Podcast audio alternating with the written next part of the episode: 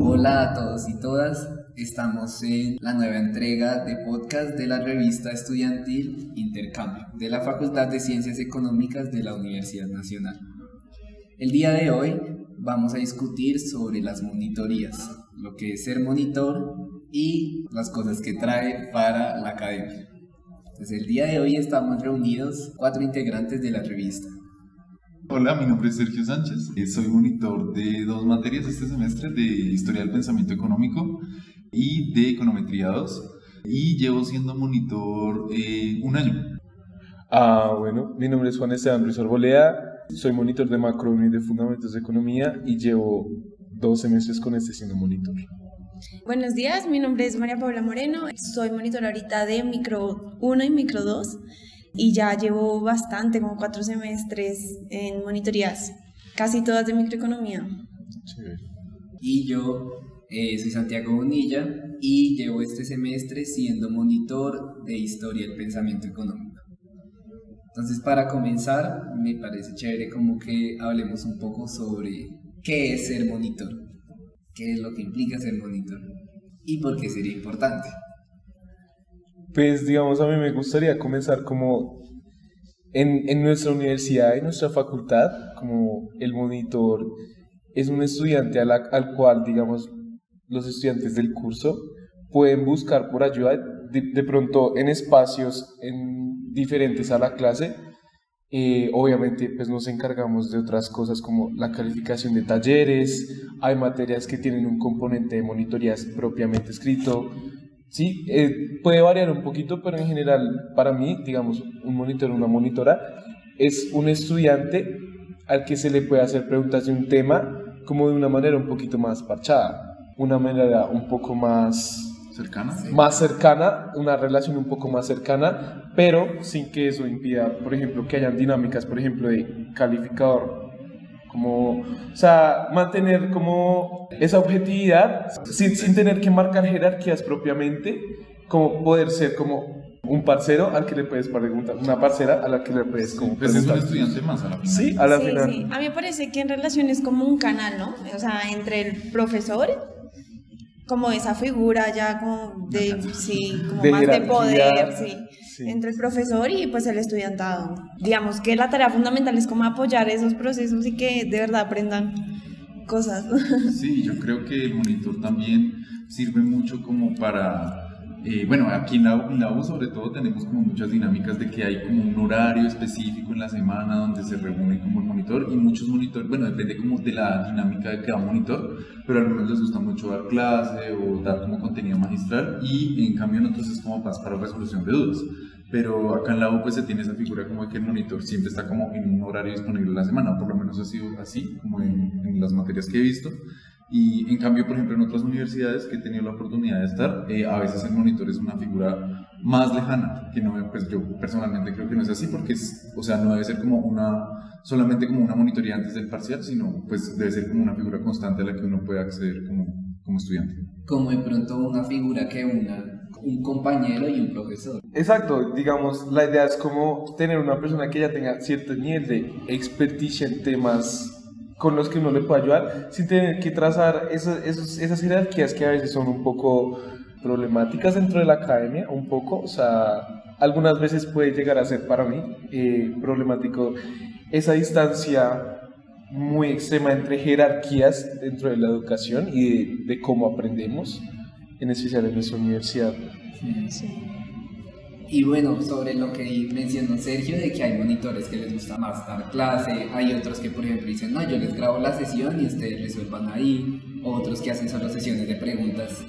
Pues les quería preguntar, por un lado, como las diferencias de haber sido monitor durante la pandemia, o sea, monitores en virtualidad y monitores pues, en vivo y en directo.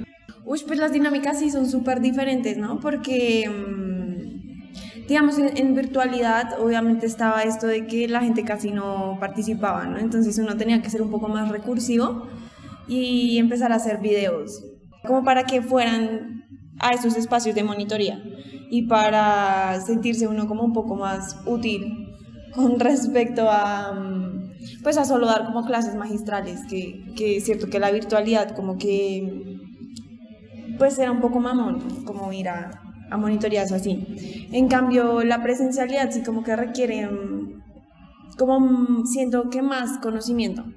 En, e- en el sentido de que también tienes que tener una apropiación del espacio y tienes que, que lidiar constantemente con, con preguntas que antes no, no pasaban así como tan directos, como con reacciones, como ver de verdad quién está entendiendo, quién no está entendiendo.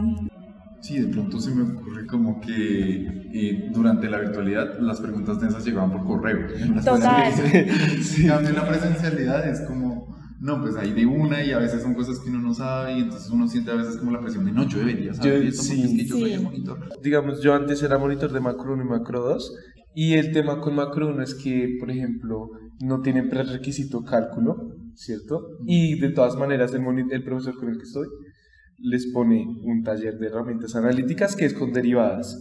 Entonces, por ejemplo, llegar a una monitoría y una cosa es saber hacer y otra cosa es saber explicar, ¿sí?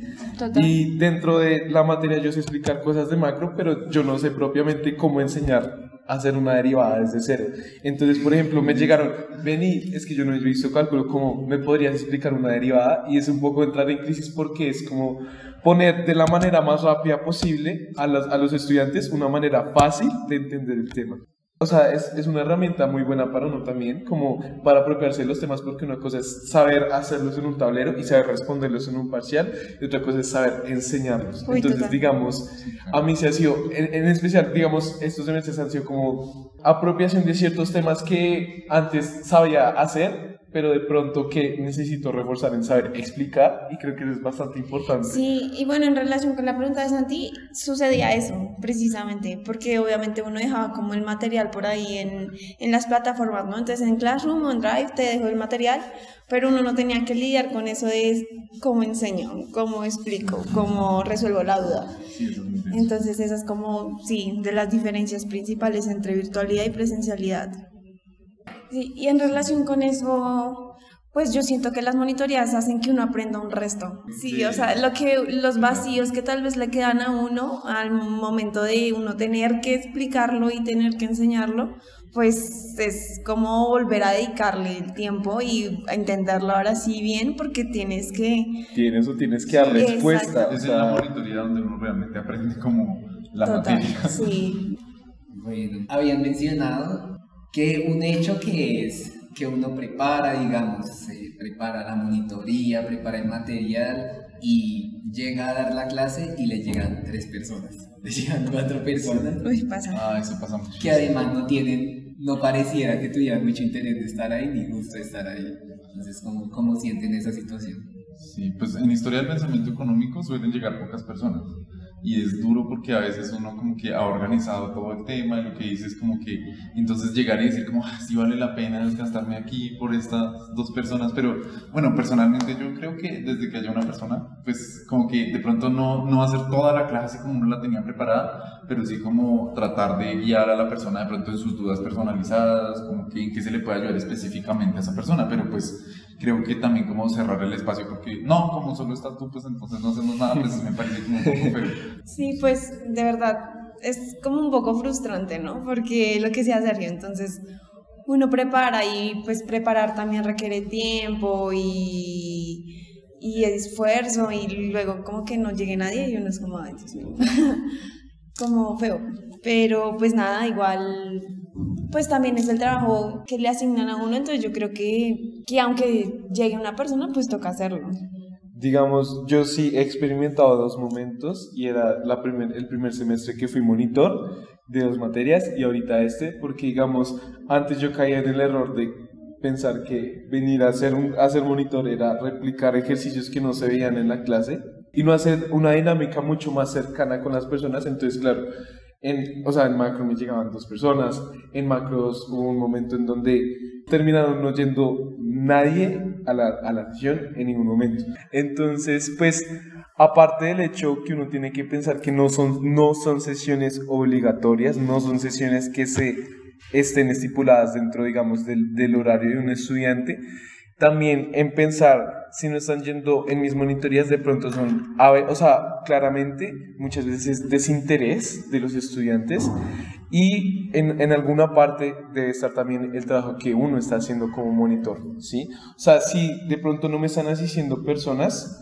hay algunas metodologías que no está conectando con la gente y, digamos, ese semestre ha pasado que cambié un poco la forma de hablarles, como que sea un poquito más parchado, como más habla, como, ¿cómo les ha ido? ¿Qué tal ha estado la clase? Y digamos, en Fundamentos me asisten más o menos 20 personas y en Macro 1 por ahí unas 10. Y digamos, son cosas que también uno tiene que revisar en la manera en cómo uno enseña las cosas como de una manera mucho más sencilla y no tan abrumadora o no tan lejana como lo puede ser, llegar a ser una clase magistral de un profesor o una profesora, ¿sí? Como ejercicios para uno saber cómo llegarle a las personas y cómo llegarle a los y las estudiantes. Sí, también yo quería añadir que a veces es lo de la demanda de la clase, ¿no? O sea, digamos, por ejemplo, en Econometría 2, que es una clase que suele ser demandante, eh, entonces va mucha gente. Entonces a veces también para uno como monitor es un reto como poder transmitir tanto confianza como el tema a, a todas las personas que están en la monitoría. En cambio, por otro lado, en, en historia del pensamiento, pues a veces de pronto las personas dicen, ay no, la monitoría de historia del pensamiento como que no, no van, entonces solamente llegan como 8 o 9 personas, entonces es más fácil de pronto conectar con, con las personas que están, pues porque son más poquitas. Entonces sí, creo que eso también es como algo que quería recalcar.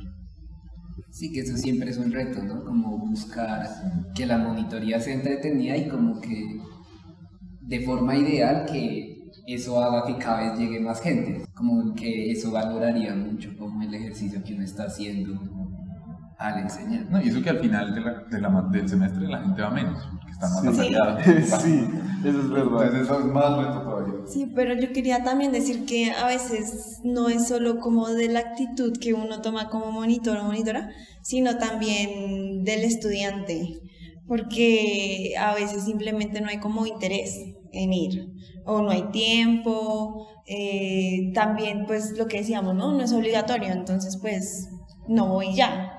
Entonces, eh, y, y, pasa que los estudiantes a veces no valoran el trabajo que uno hace, entonces, em, pues también es como una reflexión, ¿no? A que nosotros miremos nuestras prácticas, pero que los estudiantes que de los cursos también como que miren cómo sus comportamientos afectan también la monitoría que uno puede brindar.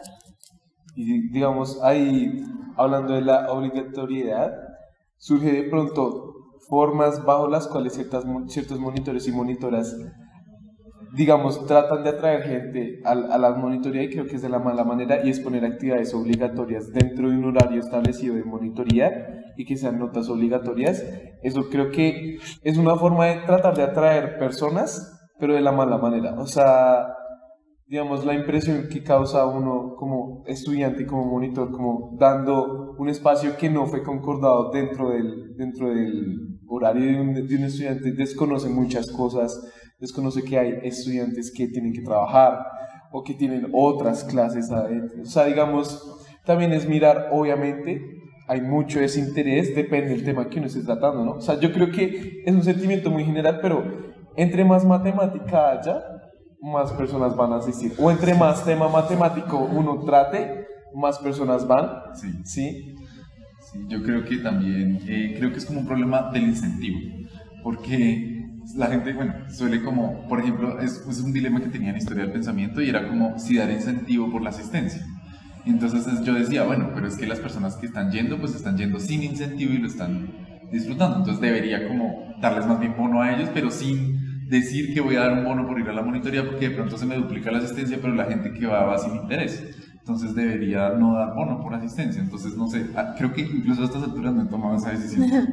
Yo quería decir algo de lo de que hablaba Juan y es lo de las actividades como que les ponen obligatorias. Dentro de la, dentro Pues es que eso también depende de las dinámicas del profesor, porque por ejemplo en, en, la, en la monitoría que yo doy, hay un componente que, o sea, o sea, un componente de las notas que da el profesor es monitoría. Sí. Y entonces yo, ¿qué notas voy a dar si no hago ninguna actividad? ¿sí? Entonces como que también me he sentido obligada en hacer esas actividades, pues porque tengo que dar una nota. Entonces, pues que corresponde a un rubro dentro de la clase. Obviamente he intentado como ser súper amplia en eso porque obviamente uno entiende que no todo el mundo puede ir.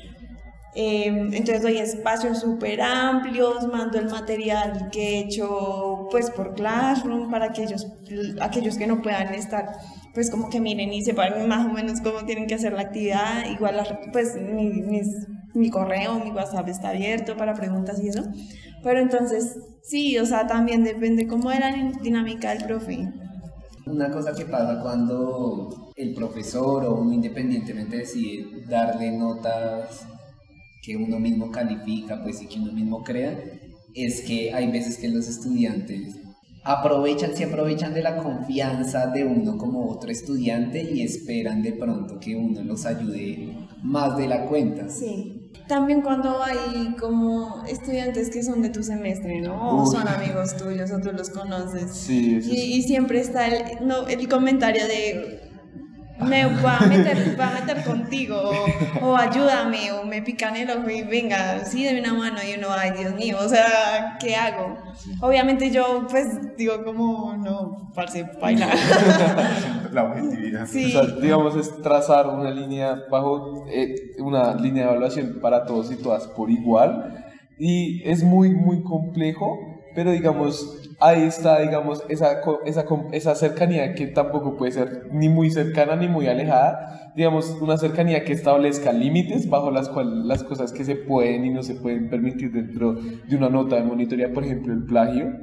Sí, o sea, ese tema también es complejo porque por- primero piensan que uno no se da cuenta, ¿no? Por ejemplo, a mí me pasó que uno de los talleres que uno manda a hacer, pues uno lo está revisando y cuando uno se da cuenta, literalmente coger y copiar completamente lo de, y entonces piensan que uno por ser cercano entonces no va, o sea, que va a permitir Que el plagio es como menos grave. que es menos grave, o sea, da, da esa percepción porque dentro una de pronto de las consecuencias de tratar de manejar las cosas en un tono muy amigable es que se pierde la línea de lo que está bien y lo que está permitido dentro de la monitoría y lo que no. me surge el, el, el tema de nosotros y nosotras como estudiantes monitores no deberíamos calificar.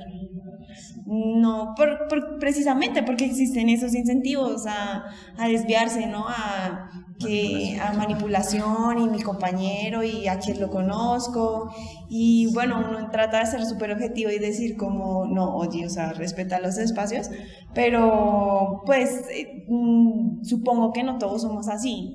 Entonces, denso Eso y... sería como una crítica a los profesores que recargan como todo el trabajo sobre los Sí. monitores, ¿no? Porque es como, no califican y es duro porque el, el- el estudiante debe calificar, debe preparar, debe dar la monitoría. Entonces suele ser como, pues difícil ahí, como, porque algunos profesores pues también, como que esa es como la dinámica del monitor, eso es lo que tiene que hacer el monitor. En especial porque aún así, dentro de un nivel de experticia que uno sí maneja sobre el tema, tampoco es un nivel extremadamente avanzado como para uno estar a cargo de una nota de una persona. O sea, me parece un poquito denso también como recargar mucha nota. Uno no está en la capacidad de poner una nota.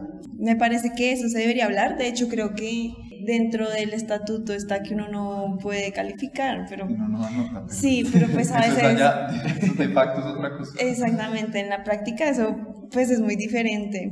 Y digamos, ya pasando al, al- tema, por ejemplo, de los abusos de confianza, dentro de eso a mí hay un tema que me choca mucho y es el abuso que ellos manejan, por ejemplo, cuando uno les da el número, porque claramente es mucho más complejo uno comunicarse a través de correos. O sea, me parece muy poco productivo. Pero también está el tema de que, por ejemplo, el semestre pasado, en entregas, en entregas de talleres finales, a uno le escriben a las 2 de la mañana, una y media de la mañana.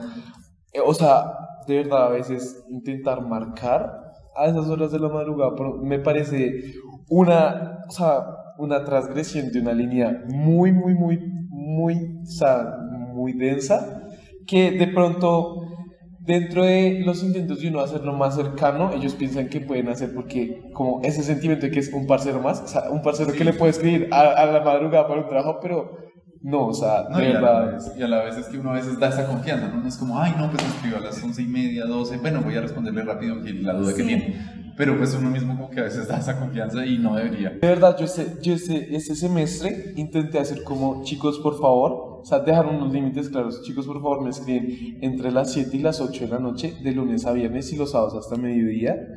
Claramente no funcionó. es claro que no funcionó, pero digamos, es más un tema de uno tratar también de controlar los tiempos que uno le dedica a esto y cómo eso afecta también.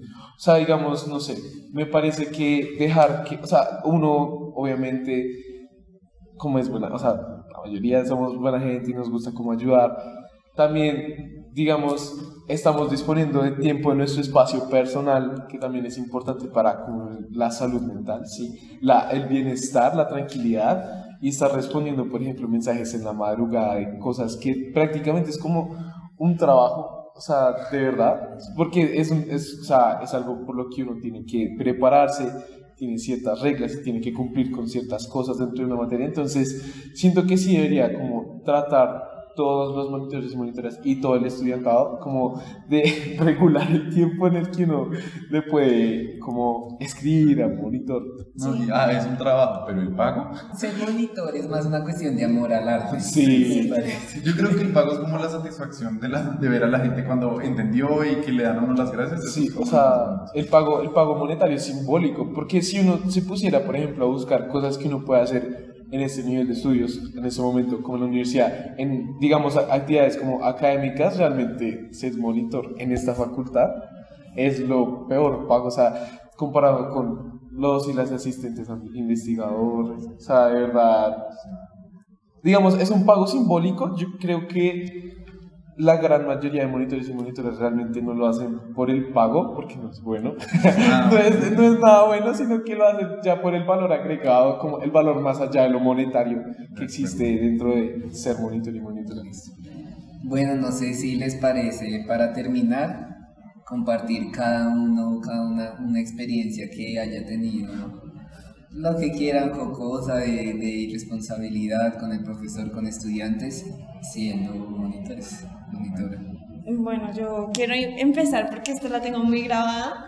De hecho, porque era que yo era monitora de uno de mis compañeros de toda la carrera. Entonces, eh, él- eh, esta persona entró pensando que yo le iba a ayudar en todo. Y pues una vez me mandó un... eh, Tenía que entregar un taller. Taller al que di bastante tiempo, o sea, como 20 días. y era manejable, o sea, no estaba tan complejo. Y esta persona me escribe tipo 12 de la noche como, oye María Paula, por favor, déjame entregarme, entregarlo yo mañana a la, antes de las 7 de la mañana, porque soy tu parcero. Y yo, yo como así. ¿En qué momento, en qué momento de, de nuestra resolu- resolución Sí, sale eso? Yo le dije, no, o sea, perdóname, pero no, o sea, no, no, no lo puedo hacer. Y luego, mm, luego, pues es el momento que él me ve y me dice como, como, como, uy, el que no me ayudó, la que no me ayudó, y yo no, o sea, sí, sí, como con resentimiento. Así inicia la corrupción. Total, peor es que sí, así empieza la corrupción. Bueno, pues mi anécdota, mi anécdota es más como de que me han pasado, bueno, es que mi, el semestre pasado fue la primera vez que era monitor del profe, pues de Beethoven, y entonces, claro, es, eh, Beethoven pues puede llegar a ser un poco absorbente, y el semestre pasado la clase era en el, era en el auditorio principal y a mí me pasaban unas, eh, tenía que, digamos, estaba hablando y me ponía nervioso y salían a volar mis gafas, o una vez le iba a recoger la maleta, o sea, él tiene un maletín, y entonces el maletín estaba en el piso y yo, pues él me dijo, recoge el maletín. Entonces pues yo me agaché a recoger el maletín y el maletín estaba abierto, o sea, esas maletas de mano. El maletín estaba abierto y yo lo levanté y pues claro, el auditorio principal estaba relleno y salieron todas las cosas, la fruta, el yogur, los marcadores y yo no, pasando pena muchísimo. Eh, ¿Qué más me pasó? Sí, o sea, siempre me pasan cosas así como súper de pena también. eh, digamos, hubo, eh, era, el, au- era el auditorio, ¿no? Entonces alguien me pidió que por favor encendiera la luz porque no se veía. Y entonces yo, eh, pues de avispado fui allá a, a, mirar cómo era que funcionaba la luz y no es un interruptor normal, sino es como todo digitalizado. Y yo me puse a molestar eso y empezó a bajarse la, el blackout, había un piano y se empezó a jugar todo el blackout. Luego entonces por molestar se apagaron las luces. No, eso fue terrible. Eso ha sido lo peor que me ha pasado. ¿Qué digo, ¿Qué digo No, pues como me regañó y me, me dijo como, no, usted lo paga o algo así si se daña o algo así. No, horrible. Pero bueno, esas son como mis anécdotas como monitor, han sido más que todo con, con, con profe Beto, porque sí es como a veces un poco, sobre todo como era la primera vez, entonces como que era un poco nervioso, entonces no, todo salía mal. Pero sí, esa es mi anécdota. Uh, pues yo tengo como poquitas anécdotas también porque tengo poquito siendo monitor, pero por ejemplo yo fui monitor de una clase de dos profesores muy polémicos de macros el semestre pasado, en, en, los cuales digamos, eh, pues uno de ellos se fue, ¿cierto? un, un, un ministro que se fue y digamos, por ejemplo, en el momento en que se fue había en ese tiempo una página activa de Instagram llamada Confesiones FCE. y cuando yo veo que están hablando de, de, la, de la clase, o sea, realmente fue, fue bastante traumático para la clase la manera como todo pasó. Entonces fue como manejar nosotros desde el equipo que apoya a los docentes, como todo el tema de la polémica fue como, fue como difícil porque yo eso tiene 300 likes, o sea, hablando mal, como, eh, entonces, eh, los monitores hacen, nos cubren mucho, no, tampoco, o sea, digamos, fue difícil por la polémica y también el tema, por ejemplo, que ya había mencionado un poquito antes, y era que yo estaba revisando, pues, digamos, dos, ta dos talleres y que los encontré exactamente idénticos uno al otro, ¿cierto? Y en ese momento, digamos, ese fue como o sea, yo les dije como, chicos, les escribí a las personas que estuvieron en el taller, porque eran talleres de a cuatro personas, chicos, esto está mal, entonces les voy a poner cero. Y entonces empezaron a coger ese WhatsApp. entonces, digamos, duré en una llamada de Meet alrededor de dos horas y media tratando de, de yo les decía, entonces yo empezaba, bueno, o sea, digamos como si fuera como un juicio, como por turnos. O sea, primero habla, yo, primero habla las personas de este grupo. No, yo tengo las pruebas de que los hice todos. Y empezaban a mandar fotos y yo tenía como 40 conversaciones de, de, de, o sea, en fotos. Yo como no, hasta que realmente, o sea, realmente apareció quién copió a quién. Y, o sea, triste porque fue de un grupo de tres personas, un solo man llegó y copió todo sin avisarle a los demás y lo subió. Entonces fue como, no, pero es que este, yo lo había hecho y que mandaba látex y que mandaba látex, historial de látex. Entonces eso fue, eso fue bastante, eso fue algo bastante random. O sea, que son cosas para lo que uno no está preparado, como, como abordar, que son anécdotas chistosas, pero que en el momento es como, ¿qué hago? O sea... Ok. A mí lo que me pasó fue que iban a tener el primer parcial, entonces pues la idea era darles una monitoría preparcial. Entonces yo doy la monitoría y pónganle que el parcial era un lunes, yo doy la monitoría el viernes y el sábado me escribe uno, un estudiante y me dice, oye, qué pena, es que no he podido asistir a las clases, eh, no tengo el material de la clase, me podrías dar un resumen de todo lo que han visto hasta el momento. yo no sabía qué responderle, pues porque yo acababa de hacer una monitoría preparcial, o sea, yo decía, ¿por qué no? O sea, le pregunté que si le estaban llegando los correos, si le habían estado llegando, y pues en esa situación, pues yo no supe qué hacer. Pues sí, o sea, ¿qué, qué hace uno ahí? O sea, pues lo, eh, logré como mediar ahí porque le logré conseguir como apuntes de la clase pero sí, pues me pareció muy descarado por parte de esa mesa. Hazme un resumen de, de un mes de clases, por favor, en 10 minutos. Exacto. Sí, esa es mi, mi poca experiencia bonita. Sí, son.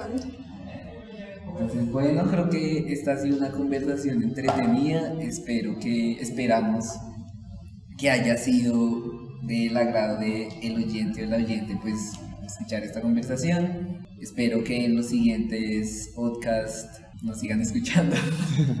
Gracias. Gracias.